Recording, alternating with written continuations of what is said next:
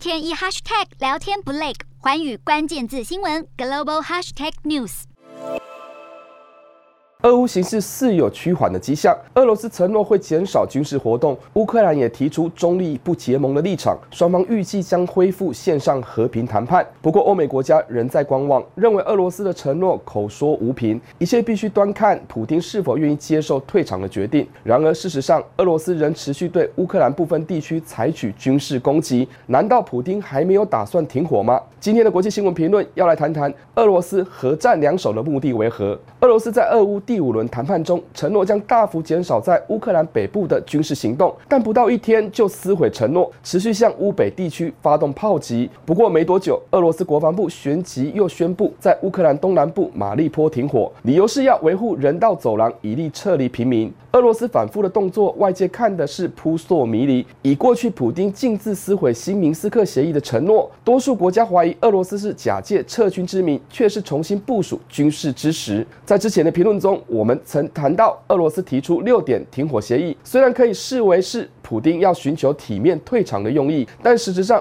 俄罗斯依旧是采取核战两手的策略。对普丁来说，不可能承认自己发动战争的失败，也不会在战场上向西方国家低头，唯有持续对乌克兰进行军事施压，同时抛出停战的条件，以战逼和来终止持续拉长的战事。换言之，普京要在和谈中寻求各自表述的台阶。从俄罗斯的角度来看，国际制裁确实大伤整体国力，战事焦灼也让俄军陷入进退两难。如果战争僵局持续，将对俄罗斯越来越不利，所以必须透过现有的能力来扩大外交谈判的空间，采取局部停火以及持续有限战争的手段，来争取更多议价的筹码。自从俄罗斯不放弃核攻击以及反制欧美购买天然气的支付结算，便可窥知普丁在后俄乌战争阶段的战略思维。对乌克兰来说，完全停火才是达成共识的先决条件，而不是边打边协议。毕竟整体形势对乌克兰较有利，和欧美国家的立场不谋而合。这除了是考量对俄罗斯的不信任之外，最主要的目的就是要得到长期的安全保障。再加上俄罗斯渗透乌克兰的程度甚深，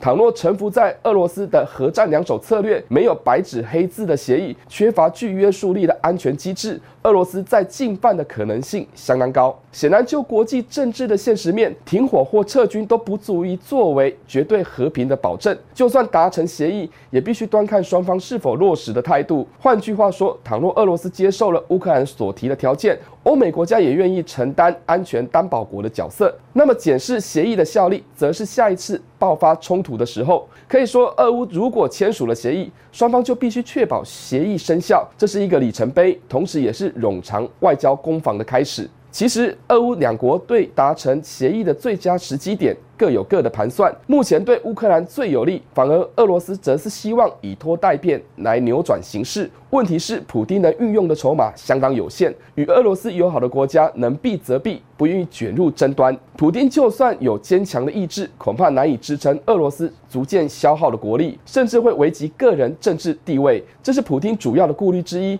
要退出战场的前提，必须确保自己的权势不受影响。持平而论，普丁已经在俄乌战争中落败，就算最后平和收场。没有速战速决的场面，再加上让更多国家取得可以介入俄乌关系发展的正当性，从地缘政治的角度来看，普丁一个月前开战的决定是错误的决策，代价除了有国际制裁造成的损伤，还限缩了俄罗斯跨足欧亚大陆的势力范围，后者对俄罗斯的影响最长久。而俄罗斯国内会不会出现政治风波，不止攸关普丁个人的政治权利，更对其他独裁国家带来警示作用。